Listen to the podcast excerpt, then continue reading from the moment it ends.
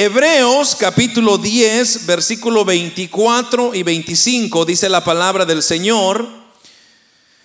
Y considerémonos unos a otros para estimularnos al amor y a las buenas obras, no dejando de congregarnos como algunos tienen por costumbre, sino exhortándonos y tanto más cuando veis que aquel día se acerca. Una vez más el, versículo 25, no dejando de congregarnos como algunos tienen por costumbre, sino exhortándonos y tanto más cuando veis que aquel día se acerca. Amén. Pueden hermanos tomar sus asientos esta hermosa mañana o tarde ya.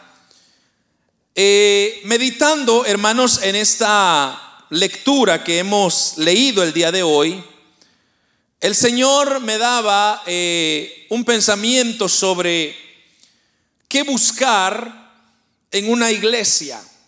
¿Qué elementos tenemos nosotros que buscar en una iglesia para podernos congregar? Porque hoy en día, hermanos, hay tantas iglesias que se levantan, es más, cada año, cada año tras año hay cierran unas, abren otras, pero verdaderamente, ¿qué es lo que compone una iglesia?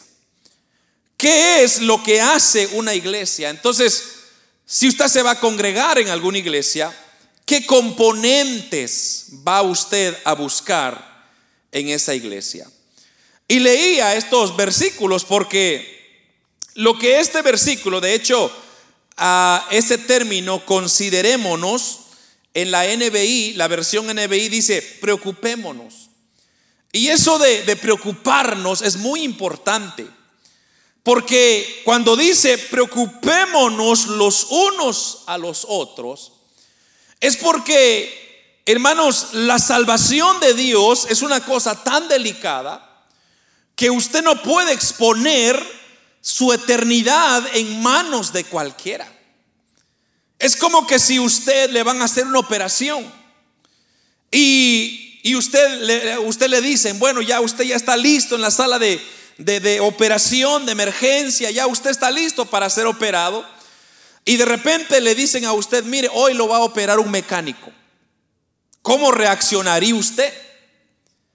Yo creo que inmediatamente nosotros pararíamos la antena y, inmediatamente reaccionaríamos y dijéramos, momento, eh, perdón, explique cómo es que me va a operar un mecánico si, si lo que yo necesito es una cirugía, no un cambio de aceite.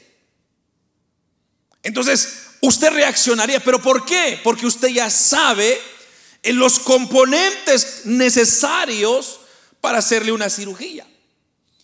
Y igual, igual sería viceversa si usted lleva su carro al mecánico y el mecánico le dice, hoy no voy a arreglar el carro, yo lo va a hacer un abogado.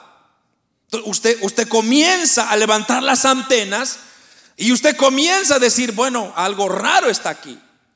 Porque no cuadra, no, no, no va con lo que nosotros sabemos. Entonces, la iglesia, similarmente, hermanos, hay componentes que usted tiene que tener sus antenitas bien paradas porque, como dice este último versículo que leímos, porque más cuando veis que el día se acerca.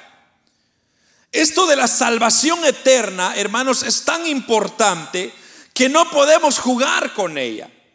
No podemos permitir que nos confundan, que nos guíen por otro camino, más ahora, sabiendo que los días estamos, eh, son finales, son, delicados. Ahora, no es raro, hermanos, que los cristianos tengan que buscar iglesias.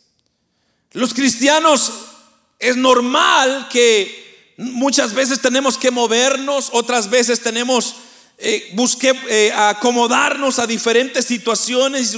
Hay una obligación de, buscar, de congregarnos, pero eso de, tener en mente qué elementos necesito yo, qué voy a buscar en una iglesia, si yo me mudo a algún lugar, lo primero que yo tengo que pensar es en qué iglesia me voy a congregar. ¿Quién me va a estar alimentando la palabra? Porque ese elemento, como dije, es muy importante porque ese elemento me va a llevar a la salvación o a la condenación. Entonces, no es una cosa de, ah, la que caiga, hermano, ah, la que me queda más cerca, ah, la que sea, ah, donde va el conocido, ah, donde va el amigo. No. Sino más bien, yo tengo que examinar bien a dónde me voy a congregar o qué componentes voy a buscar en esa iglesia para poder yo alimentarme y así llegar a la patria celestial. Entonces, la pregunta sería, ¿qué buscar en una iglesia? Lo primero que usted tiene que asegurarse es que cuando usted busque una iglesia, busque una iglesia donde se proclame el nombre de nuestro Señor Jesucristo. Eso es lo más importante. Que el nombre de Cristo sea exaltado en ese lugar y nadie más. Porque hoy en día hay iglesias y hay lugares donde usted va a ir y hermanos, ahí la persona importante es el apóstol, es el pastor, es los diáconos, es los servidores. Pero ¿dónde está Cristo?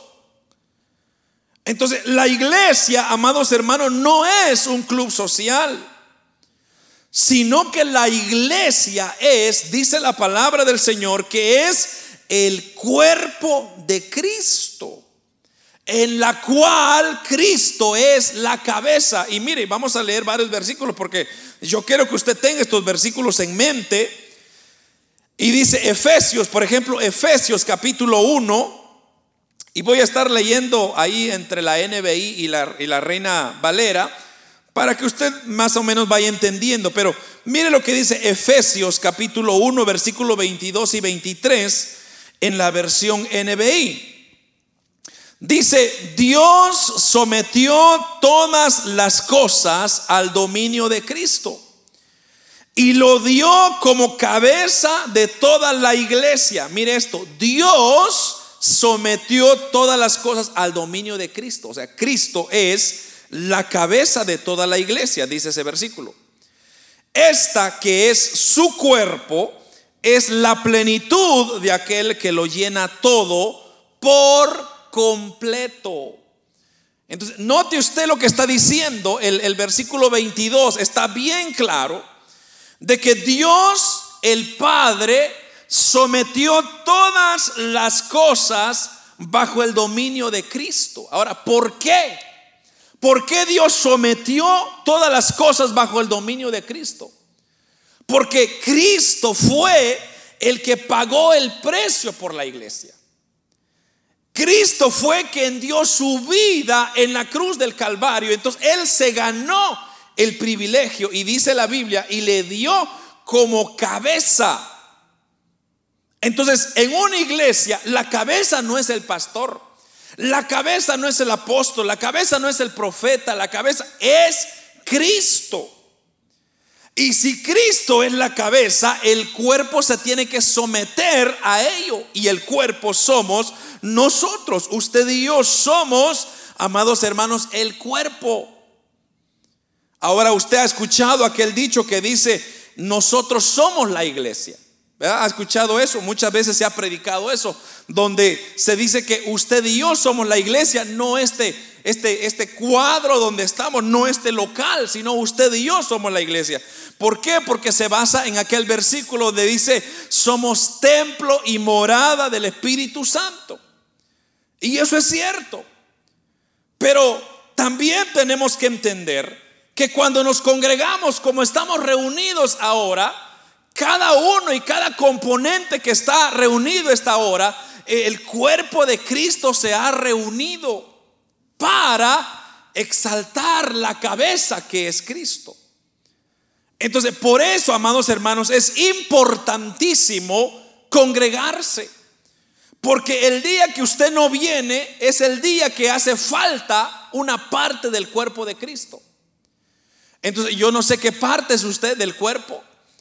Yo no sé si usted es la uña, el dedo gordo, las manos, los pies, pero cada vez que usted no se congrega, esa parte está haciendo falta en el cuerpo de Cristo. Entonces, por lo cual Jesús, ahora me encanta esto, porque como dije, este versículo lo que está diciendo es, yo le estoy dando potestad a Cristo, a mi Hijo, y todos se tienen que someter bajo esa autoridad. Por lo cual Jesús murió para producir una iglesia gloriosa. Y mire, ahí mismo en ese libro de Efesios, en el capítulo 5, versículo 25 al 27, mire, lo remacha de esta manera. Dice, y nos da un ejemplo que, que, nosotros sabemos entender. Mire lo que dice, maridos, amad a vuestras mujeres así como Cristo amó a la iglesia. Cristo amó a la iglesia. Y se entregó a sí mismo por ella. Para santificarla, habiéndola purificado en el lavamiento del agua por la palabra, a fin de presentársela a sí mismo. Una iglesia. Mire esto, gloriosa, que no tuviese mancha ni arruga ni cosa semejante, sino que fuese santa y sin mancha. Ahora mire el ejemplo que está dando nuestro Señor Jesucristo acá. O sea, el Señor nos está diciendo, bueno, maridos, amad a vuestras mujeres. ¿Por qué es que el apóstol Pablo nos está dando este ejemplo? Porque es el ejemplo que nosotros tenemos más claro y que lo podemos entender más fácil. Entonces, una de las razones por la cual se contrae un matrimonio es porque hay amor. Y en ese amor, hermanos, hay una responsabilidad, tanto el hombre como la mujer. Ahora, tenemos que entender de que hay papeles importantes para cada uno, pero sobre todo Él está diciendo, amad a vuestras mujeres. ¿Por qué? Porque cuando uno ama a una persona, uno no piensa las cosas como quizá las piensa cuando no hay un compromiso. ¿A qué me refiero? Por ejemplo, cuando usted ama a una persona, usted es capaz de darle a esa persona lo que a ella le agrada. Entonces, por ejemplo, quizá la esposa le gusta un buen restaurante, entonces el esposo le dice, te voy a llevar a cenar a un buen restaurante. No piensa, no, no, no medita, pero si no hubiera un compromiso, un amor, una relación entre medio, ese esposo pensaría y diría, hmm, me va a costar muy caro, esa mujer no se lo merece, y, se, levantaría tantos obstáculos para, para justificar al no llevarla. Pero cuando hay un amor, uno no piensa en los detalles. Ah, va a costar, no importa, hay que trabajar. Entonces, eh, eh, eh, entonces aquí nos está diciendo, amad a vuestras mujeres así como Cristo amó a la iglesia. Ahora, ¿cómo amó Cristo a la iglesia? Dando su vida en la cruz por nosotros.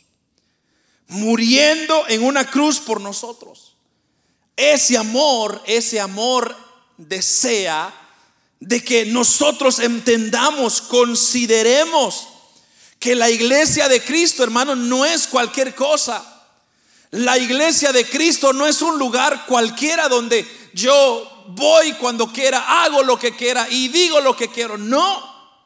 La iglesia de Cristo, como dije, Cristo, porque Cristo es el dueño de la iglesia, incluyendo esta iglesia.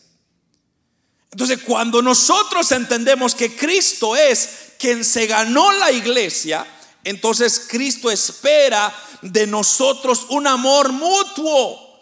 Un amor que responda de la misma manera para poder que hacer su obra, o sea, pertenecer a ese cuerpo.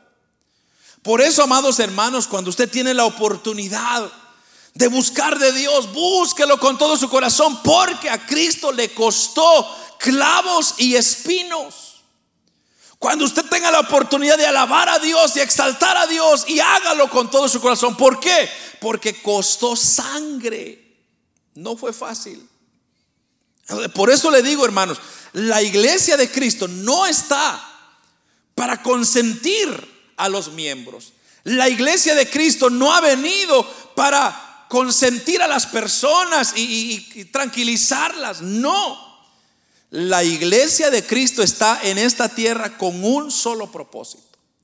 Y es reunirse como cuerpo y decirle al mundo y testificarle al mundo que ya muy pronto el esposo vendrá por su amada iglesia. Y todo aquel que no está adherido a su cuerpo se quedará. Entonces, lo primero que yo tengo que buscar en una iglesia es asegurarme que Cristo se esté proclamando, que Cristo se esté llevando la gloria. Hay iglesias que le dan más importancia a la música, por ejemplo. Hay iglesias que le dan más importancia a los protocolos, a cómo se manejan las cosas. Hay iglesias que le dan más importancia al dinero. Porque eso es lo que para ellos es una iglesia, pero una iglesia no es esa. La iglesia es aquella que se congrega como un cuerpo para adorar y exaltar a su creador. Entonces, por eso, amados hermanos, la iglesia debe de ser algo tan delicado. ¿Por qué? Porque es de Cristo, le pertenece a Cristo. No sé si usted ha tenido la oportunidad de ir algún lugar donde alguna casa o algún hogar de alguna persona que quizá es muy adinerada, quizá tiene sus, tiene sus, sus comodidades. ¿Qué hace usted cuando entra en una casa así? Por ejemplo, digamos que usted lo inviten a una casa, a la Casa Blanca, por decir, un ejemplo, para que usted, para que usted me entienda. Digamos que usted le mandan una invitación, mire, usted está invitado a ir a la Casa Blanca, a conocer dónde está el presidente de Estados Unidos. Entonces, lo primero que usted hace es, ¿qué ropa voy a vestir? ¿No es cierto? ¿Cómo me voy a presentar delante del presidente? Usted no va a llegar en chanclas, usted no va a llegar en shorts, no va a llegar, hermanos, como usted se le dé su gana. Usted se va a poner el mejor vestido que tiene. Luego, usted se va a preparar con tiempo. Porque usted dice, bueno, por lo menos me voy a bañar porque voy a conocer al presidente. No quiero que el presidente diga, mire, esto, este, este no se baña. Hay componentes, entonces usted comienza a prepararse para ir y cuando usted llega al lugar, a la Casa Blanca, usted va a tratar de acomodar al estilo de la casa. Entonces, usted no va a andar corriendo, desperdiciando o, o de, ¿cómo dicen? Cuando usted está despistado, usted va a tener cuidado porque si usted, eh, usted rompe, por ejemplo, un envase de flores que tenga en la Casa Blanca, le van a cobrar muy caro. Entonces usted tiene cuidado, usted pone atención, usted se está fijando en lo que está haciendo, está consciente de que usted está en la casa de alguien muy importante. Entonces, ¿por qué no hacemos nosotros de esa manera cuando venimos a buscar a Dios? Porque donde está, dice la Biblia, dos o tres congregados en mi nombre, ¿qué dice Cristo? Ahí estoy yo. Y si Él está ahí, ¿acaso no Dios es más grande que el presidente, amados hermanos? ¿Acaso no Dios es más importante que cualquier ser humano en esta tierra? Entonces, ¿por qué no lo respetamos? ¿Por qué no respetamos su casa? ¿Por qué no llegamos temprano? ¿Por qué no venimos como deberíamos presentarnos delante del rey? Sino que muchas veces nosotros, ah, como es la iglesia, hermano como es la iglesia, no importa. Ahora, si nosotros nos vamos a presentar delante de un hombre, está bien. Pero si estamos presentándonos delante, como dice Efesios capítulo 1, que Él sometió todas las cosas bajo el dominio de Dios o de Cristo y lo dio como cabeza de toda la iglesia. Entonces, eso significa que aquí ahorita, en este mismo instante, está Cristo. Y si Cristo está aquí, ¿no cree usted que Él merece, hermanos, una adoración de sus hijos? Un respeto de sus hijos, decir, Padre, gracias por traerme a este lugar. Qué maravilloso es adorar tu nombre. Entonces, ahora, segundo, consideremos cómo Cristo es que edifica su iglesia. Y mire, hay un versículo que me llama mucho la atención. ¿Cómo es que Cristo edifica su iglesia? Mire, segunda de Tesalonicenses, capítulo 2, versículo 14. Mire lo que dice la palabra, es esto me encanta. Segunda Tesalonicenses 2:14, a lo cual os llamó mediante nuestro evangelio, a lo cual nos llamó mediante nuestro evangelio para alcanzar la gloria de nuestro Señor Jesucristo. Mira lo que está diciendo esto. Que Él fue Cristo quien nos llamó. Cristo nos llama mediante el Evangelio. O sea, el Evangelio es un instrumento que Dios usa para llamarnos, para traer a sus hijos, para decirle, Cristo decirle a sus hijos, hijos, vengan, vengan, reúnanse conmigo porque hoy hay una fiesta. Es una invitación especial. Ahora, note que no todos son invitados, sino hay unos cuantos. Porque si todos fueran invitados, hermanos, no acabaríamos en este lugar. Porque toda la gente vendría. Pero entonces la pregunta es, ¿por qué hay pocos? Porque Cristo Manos, amados hermanos, Cristo seleccionó en su plena voluntad a unos cuantos. ¿Cuántos son? Yo no lo sé. ¿Cuántos elegidos hay? Yo no lo sé. Pero lo único que yo sé es que a través del Evangelio Dios está alcanzando a esas vidas y los está trayendo. Entonces, cuando usted atiende el llamado, entonces Él va agregando a su cuerpo, que es la iglesia. Y ese cuerpo, hermanos, entonces va creciendo. Y eso es lo que dice, mire, Hechos de los Apóstoles, me gusta esta porción también. Hermanos, hay tantos versículos que explican todo esto. Hechos capítulo 2, versículo 41 y el versículo 47. 2.41 dice, así que los que recibieron que su palabra, mire esto, fueron bautizados y se añadieron aquel día como tres mil personas. Versículo 47, alabando a Dios y teniendo favor con todo el pueblo. Y el Señor añadía cada día a la iglesia los que habían de ser salvos. Esta porción es muy interesante porque está hablando de lo que le ocurrió al apóstol Pedro. Usted sabe que antes que Cristo muriera, el apóstol Pedro era un tipo o un personaje muy, muy, muy, muy interesante, que él era muy, muy travieso, muy dinámico. Una, el apóstol Pedro era un personaje que, hermanos, se llevaba, se dejaba llevar por sus instintos y él actuaba muy rápido.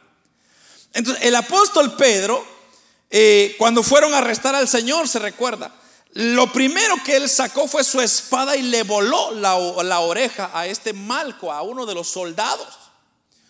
¿Por qué? Porque el apóstol Pedro era una persona muy, muy nerviosa, le llamo yo. Una persona que era, padre, era, él actuaba sin pensar y luego caía y luego decía, ay, me adelanté.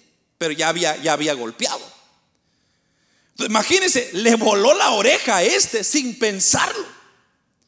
Pero claro, gracias a Cristo que ahí estaba el Señor, el Señor recoge la oreja, se lo pega y allí ocurre un tremendo milagro. Pero aquí ahora, en Hechos de los Apóstoles capítulo 2, vemos a un Pedro no arrebatado, sino vemos a un Pedro que, eh, amados hermanos, estaba pero cambiado, transformado. Ahora era un Pedro que estaba predicando la palabra. Y él se había propuesto llevar el Evangelio porque a través del Evangelio es como se alcanzan a las personas. Entonces cuando él da su primer sermón, hermano, su primer mensaje, dice que tres mil personas aceptaron a Cristo. Solo imagínese usted, hermano, cómo atender a tres mil personas. Y aquí, de hecho, en este versículo es donde nace el concepto de las reuniones familiares o células familiares. Porque no había forma, no había local tan grande para atender tres mil personas. Entonces lo que hicieron los hermanos es comenzaron a dividirlos a los tres mil hermanos. Mire, en mi casa vénganse, vamos a reunirnos tal día y, a mí me caben 20 y se iban 20.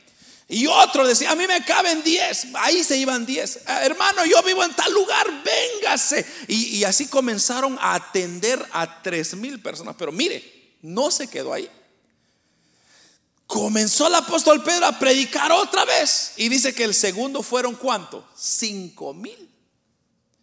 O sea que en dos mensajes el apóstol Pedro ya tenía una asistencia de ocho mil personas.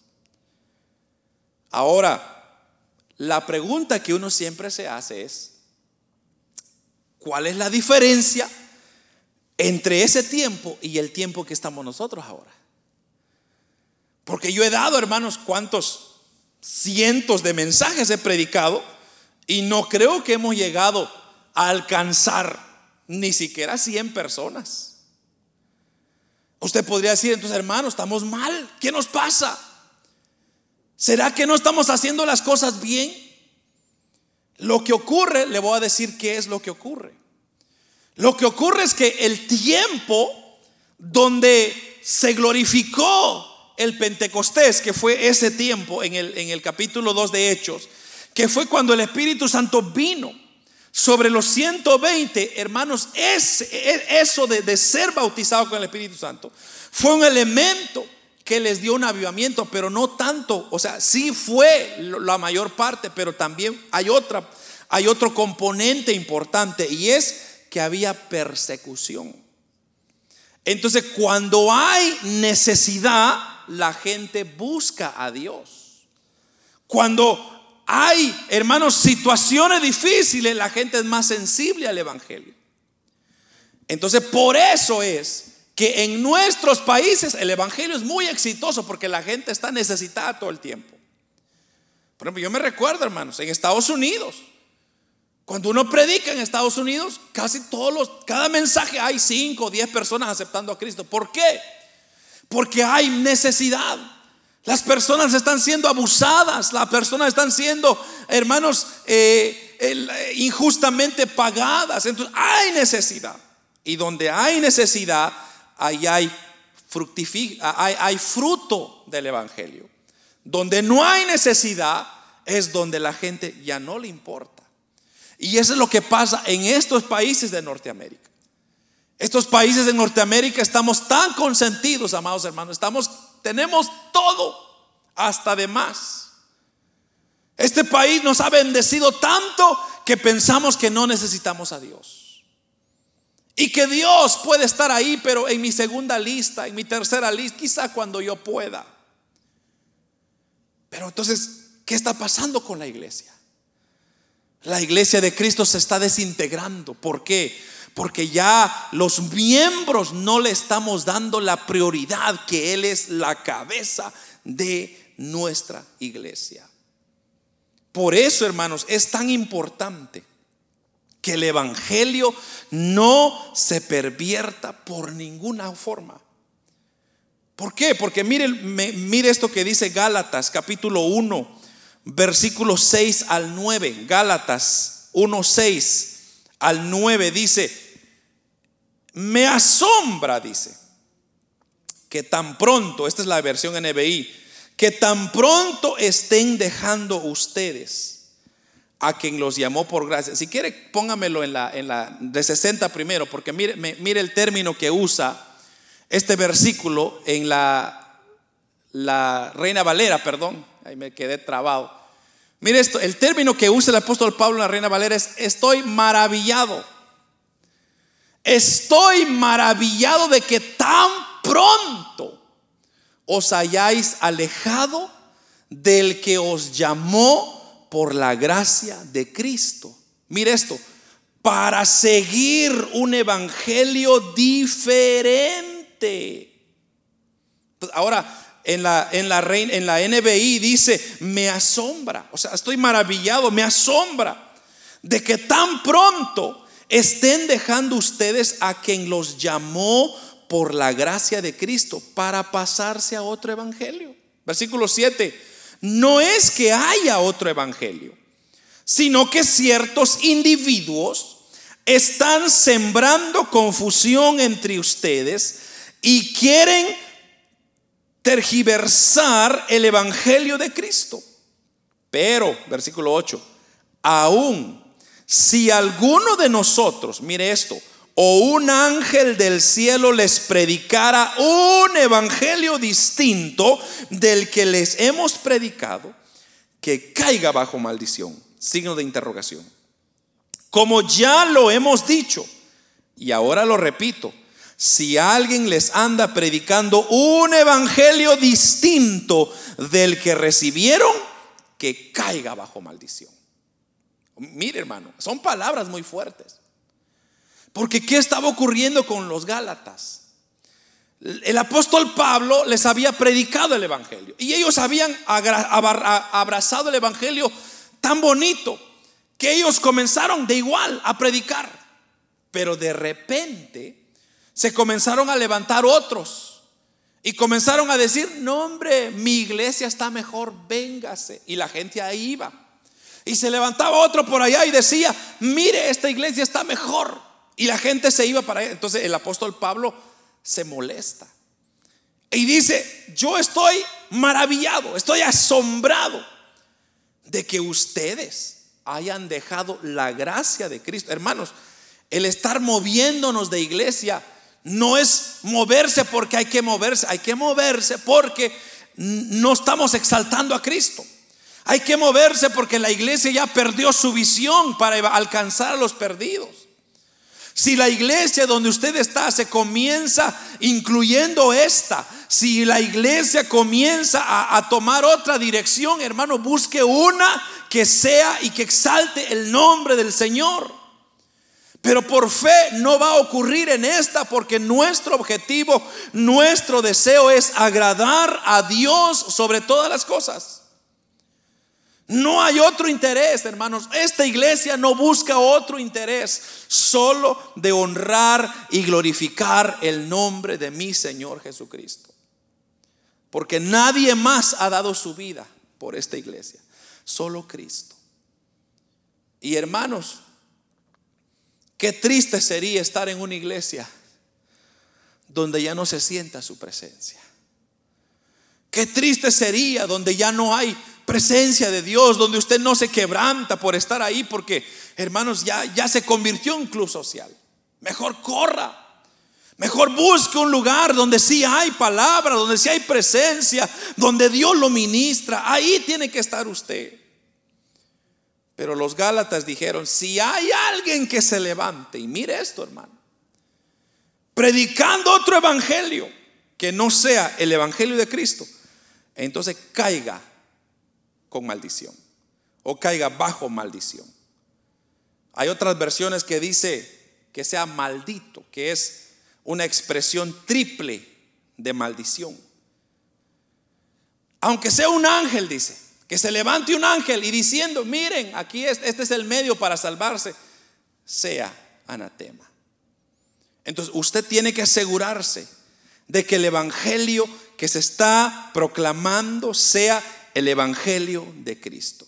Al cambiar las verdades o los mandamientos que Cristo nos ha dado, cuando ya es solo es el show, cuando ya solo se trata de la eminencia que está ahí parado. Hermanos, quiero decirles, el predicador no es nada más nada, no, no es nada, hermanos. Solamente es el título, pero usted y yo somos iguales. No sé si ustedes escucharon lo que nos enseñó el apóstol Pedro el miércoles pasado, que todos somos reyes y sacerdotes.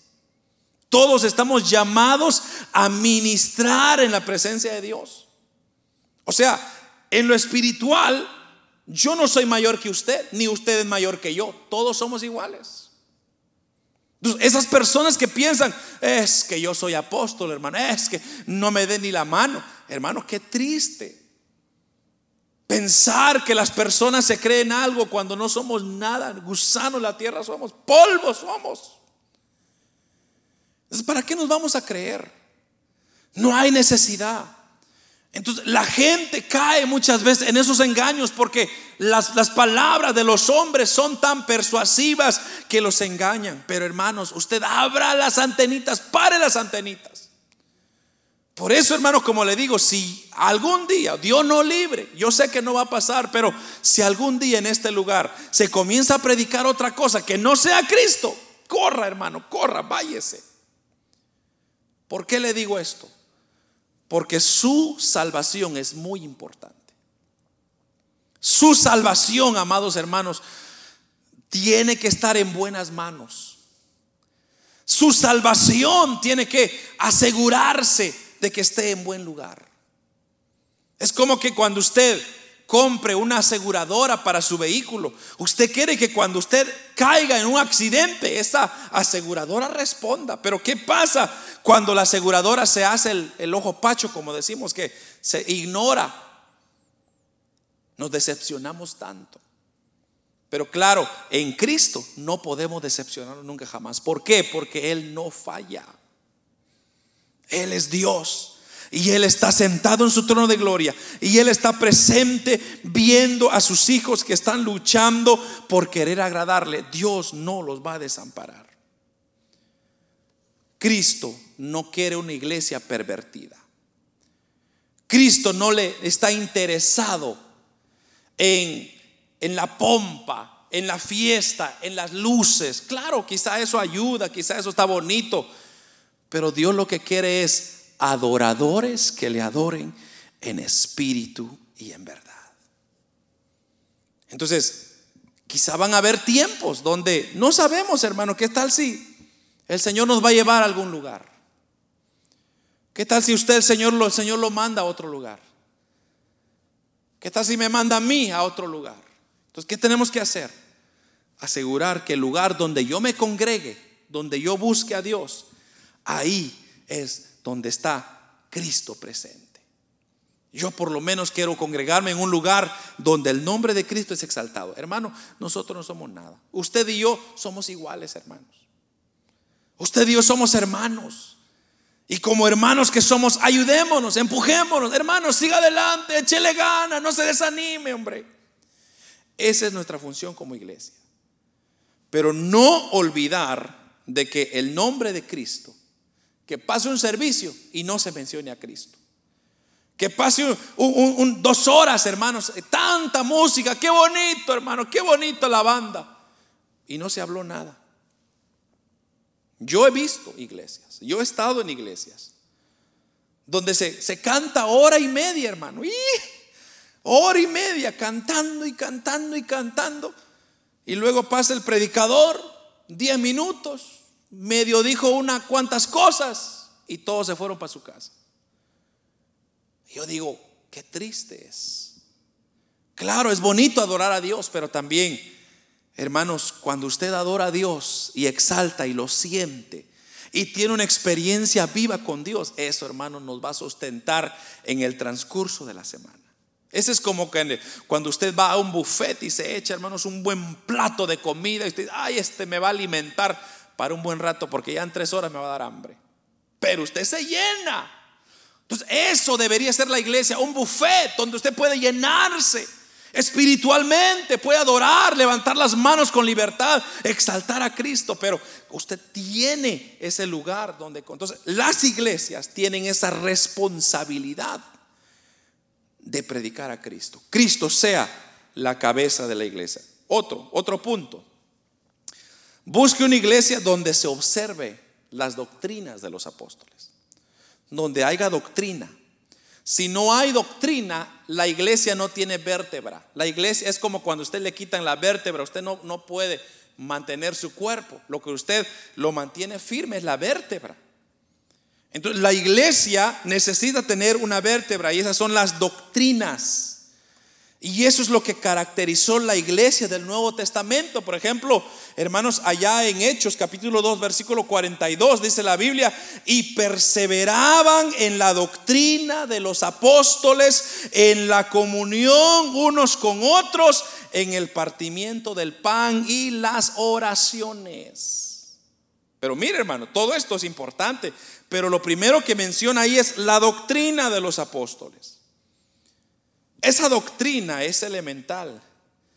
Quizá nuestro propósito como iglesia no es emular, no es copiar la iglesia del segundo, tercero, octavo, veinte siglos, la iglesia de los siglos pasados, sino la, la idea, amados hermanos, de la iglesia es simplemente no acoplarse al sistema donde estamos sometidos. La iglesia no está llamada a someterse al sistema, sino más bien el sistema someterse a la iglesia. Lo que tenemos que hacer no es imitar, sino más bien vivir, sentir, amados hermanos. Lo que caracterizó a la iglesia de los hechos de los apóstoles es que ellos sentían a Dios tan cerca. Cada vez que adoraban, hablaban sus lenguas, comenzaban a experimentar una gloria tremenda. Esa es lo que caracteriza a una iglesia. Mire lo que dice Romanos 16, 16. Salúdenme unos a, salúdense unos a otros, dice, con un beso santo. Todas las iglesias de Cristo les mandan saludos. Cuando habla de un beso santo, lo que el apóstol Pablo está diciendo ahí es respeto. Cuando usted viene a la iglesia, saluda a los hermanos con respeto. Entonces, eso es lo que crea. Cuando hay una comunión de Cristo, hay un respeto entre los hermanos. Entonces, toda la iglesia debe de tener respeto. Toda la iglesia debe tener una adoración, como lo dice. Y hay muchos versículos, hermanos, que podemos encontrar en la Biblia. Por ejemplo, eh, bueno, vamos a leer unos cuantos, pero esto de la adoración es muy importante. Porque hay elementos que, por ejemplo, hay iglesias que no cantan, no adoran a Dios. Y eso es importantísimo, hermano. Porque qué triste es venir a un lugar, hacer tanto esfuerzo y no sentir a Dios. O sea, es como que usted vaya a visitar a sus papás, a sus mamás, y usted ni le habla, ni ellos le hablan a usted. Y usted entró, pero igual así salió. Yo, creo que en lo humano eso sería feo. O sus hijos que lo lleguen a visitar a usted y, no le hablen, no, no le dicen nada. Entonces, e-, eso se ve feo. Pero ¿qué hace un hijo cuando va a la casa de su papá? Le da un abrazo. Papá, mamá, ¿cómo estás? Que Dios te bendiga. Qué, qué bonito estar aquí. ¿Cómo te fue tu semana? Y usted comienza a platicar con una confianza.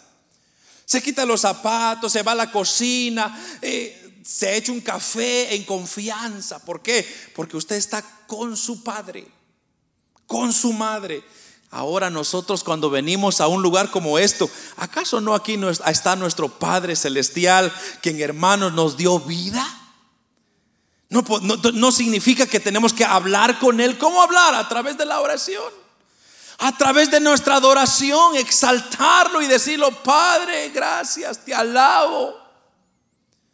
Por eso, hermano, cuando usted venga, sienta, preocúpese, deje los problemas allá afuera en el parqueo y busque acá de Dios y usted se va a ver cómo Dios se va a encargar de sus problemas.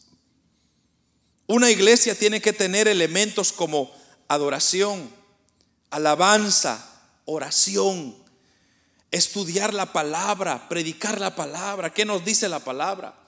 Celebrar la Santa Cena, eso es importantísimo. Una iglesia que no, hermanos, celebre la Santa Cena es una iglesia que no se está recordando de los sacrificios de Cristo.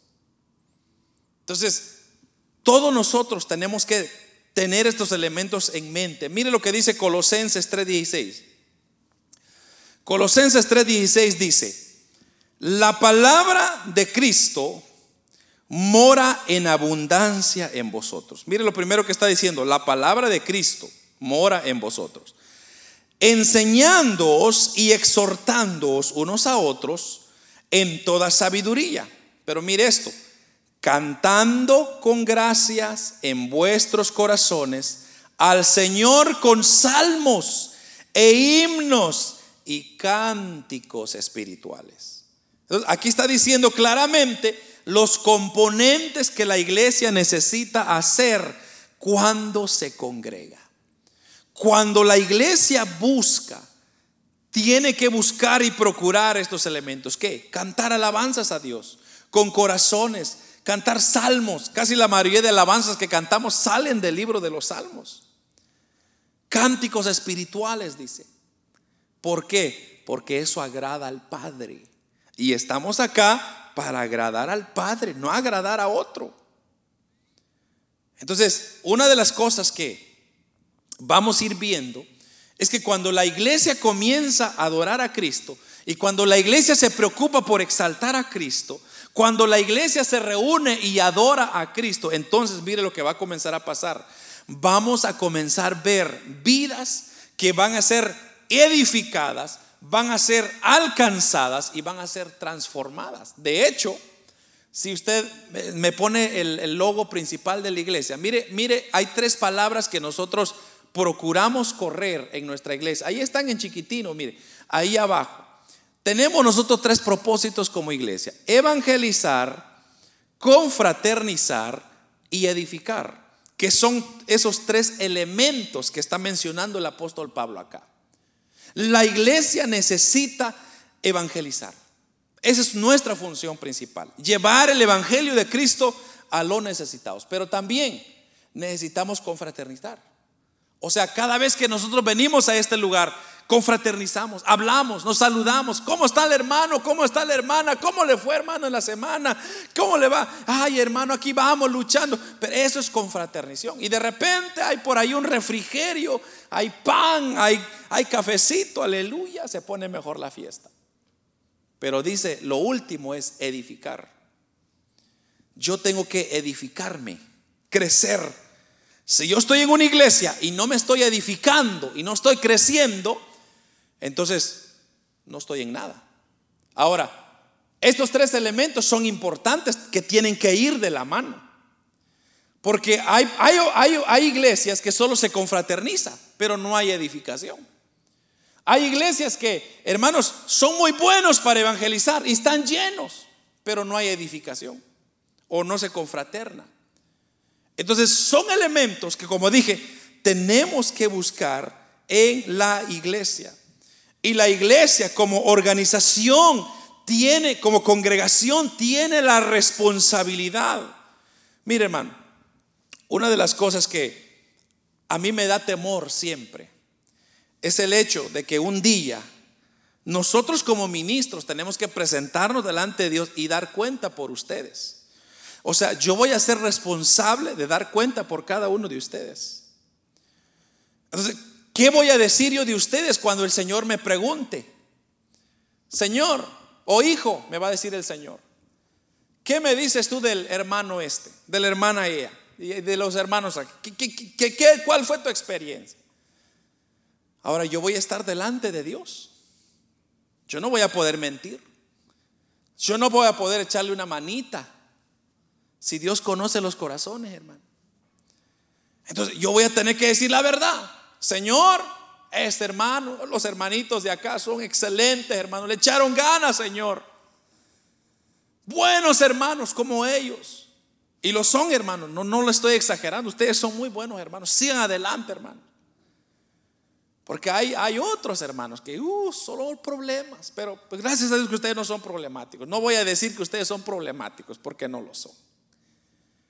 Pero por eso, hermanos, abrir una iglesia no es nomás de decir, mire, yo ya tengo mi iglesia abierta, véngase conmigo. Usted no sabe que la responsabilidad que se está llevando. Por eso, hermanos, yo como le digo, cuando nosotros hacemos la obra de Dios, la queremos hacer bien. Yo quiero presentarme delante de mi Señor y decirle, Padre, aquí está lo que tú me entregaste. Yo procuré hacer todo lo que estaba a mi alcance. Pero la iglesia, como dije, necesita volver. La iglesia necesita regresar a esos elementos importantes. Y pudiéramos hablar de tanto, hermano. Hay, hay tanto que hablar de lo que usted busca una iglesia. Pero esos dos elementos importantes, que Cristo sea el centro y que tenga una vértebra que es doctrinas, que tenga una buena y sana doctrina, y ahí manténgase, ahí adore a Dios, ahí exalte a Dios, sírvale a Dios, hermano, sírvale a Dios con todo. Porque esa iglesia lo va a llevar al cielo. Pero si hay algo mal, cambie ya, busque otra iglesia cerca, porque si no, hermanos, usted mismo se puede estar condenando. Una iglesia que busca agradar a Cristo es aquella iglesia que procurará no perder la doctrina, procurará no darle prioridad a los hombres, no un trabajo, una organización, no, no, un nombre. Hay personas que se pelean por los nombres. Y aquí los nombres salen sobrando. Aquí tenemos un nombre porque queremos, hermanos, ser representados en esta ciudad. Las leyes autoritarias necesitan un nombre que representa a la organización. Es por eso. Pero no porque tenemos que pelear o tenemos que... Nosotros podríamos llamar iglesia de Cristo. Como sea. Pero no es tanto el nombre, es, se está predicando a Cristo, se está evangelizando, se está edificando, se está usted, hermanos, confraternizando con los hermanos. ¿Usted está siendo bendecido en el lugar donde está o no está siendo bendecido? Pero si algún día usted se tiene que mover, busque esos elementos. Asegúrese que su iglesia adoren. Y mire, hermano, no se fije usted en el no. Por eso fíjese que es muy importante esto. Mucha gente piensa que a uno le da miedo cuando no hay personas. De hecho, no. Porque yo sé quién está conmigo. Si mi Señor está conmigo, eso es suficiente, hermano. Entonces, hay predicadores que si no hay 100 personas, yo no predico, hermano, porque aquí no hay gente para predicar. Pero es que, ¿dónde en la Biblia dice que tiene que tener 100 personas para predicar? Nadie. Usted tiene que predicar. Mire los profetas, hermano. Jeremías, Isaías, Ezequiel. A Jeremías una vez lo metieron en, en un pozo, en un calabozo, por predicar a Cristo. No había gente, pero ahí estaba él Pablo y Silas, ¿se recuerda Pablo y Silas? En la cárcel, hermano. No había millares como el apóstol Pedro, no habían tres mil, unos cuantos presos habían ahí y Pablo y Silas alababan al Señor y exaltaban al Señor. No es la cantidad de personas, es el estilo de vida que yo llevo. Exalta y glorifica al Señor. Eso es lo importante. Es Cristo, está siendo Cristo exaltado. Eso es lo importante. Estoy yo agradando a Cristo, eso es lo importante. Porque si no, entonces de balde sí, hermano. Si no vamos a agradar a Cristo, mejor no nos congreguemos. No hagamos nada. Porque ¿para qué? ¿Para qué vamos a buscar? ¿Para qué vamos a insistir si no queremos agradar a Cristo? Nuestro deseo siempre tiene que ser, hermanos, agradar y exaltar el nombre del Señor. Seamos hijos, pero buenos hijos cuando usted venga a este lugar, diga, papá, aquí estoy. Gracias, Señor. Un domingo más, un miércoles más, un día más. Aquí estoy. Te voy a alabar, Señor. Aquí está mi ser. Tal vez no me sé las alabanzas, pero no importa. Aquí está mi voz, Señor. Aquí está mi ser, mi corazón. Esas personas son las personas que disfrutan el Evangelio verdadero de Dios. Pero si vamos a venir a un lugar y ni siquiera le saludamos a Dios, ni siquiera le decimos, Padre, buenos días ni siquiera le decimos, Señor, ¿cómo? ¿Qué, hay para mí el día de hoy? Qué triste será. Pero lo más importante de todos, hermano, es que ya estamos llegando a la culminación de este siglo. Ya se está acabando todo esto.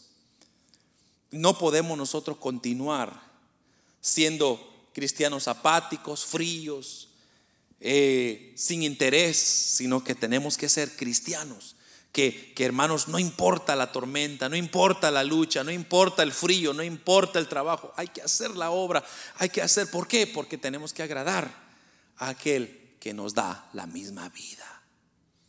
Nadie más nos da vida sino solo Cristo, solo nuestro Dios, hermanos, es el que nos da y nos alimenta con su gracia, con su paz. Mire, hermano, pudiéramos estar en peores circunstancias, en peores situaciones, pero gracias a Dios que estamos aquí con vida y por qué no alabar y exaltar su nombre. Amén.